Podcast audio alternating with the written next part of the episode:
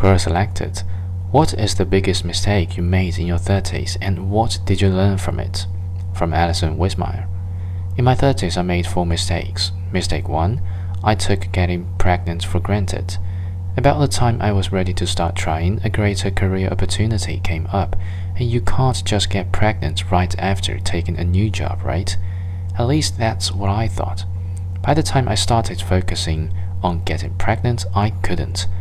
I was slow investigating the means of assistance.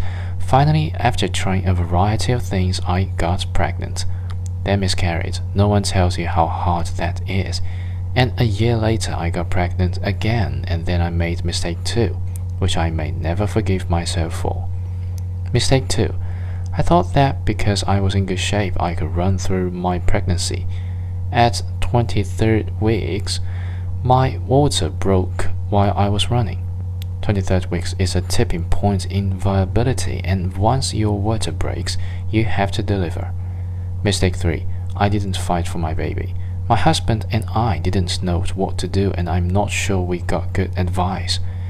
We were told the baby would not be viable. They gave me morphine during delivery.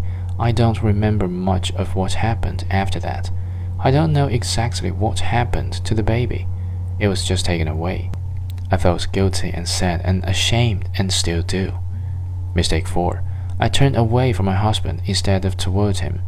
I was racked with pain and guilt and didn't know how to cope with it, so I separated myself from him, a man I loved and still do, and we divorced. And then I turned 40 and things got better. I like to say I made fewer mistakes, but I'm not sure that's true. I made different ones. In my 40s, I remarried and had a baby at 33, and now we have an amazing family of three. Did I have to go through all that to get to this? Yes, no, maybe so.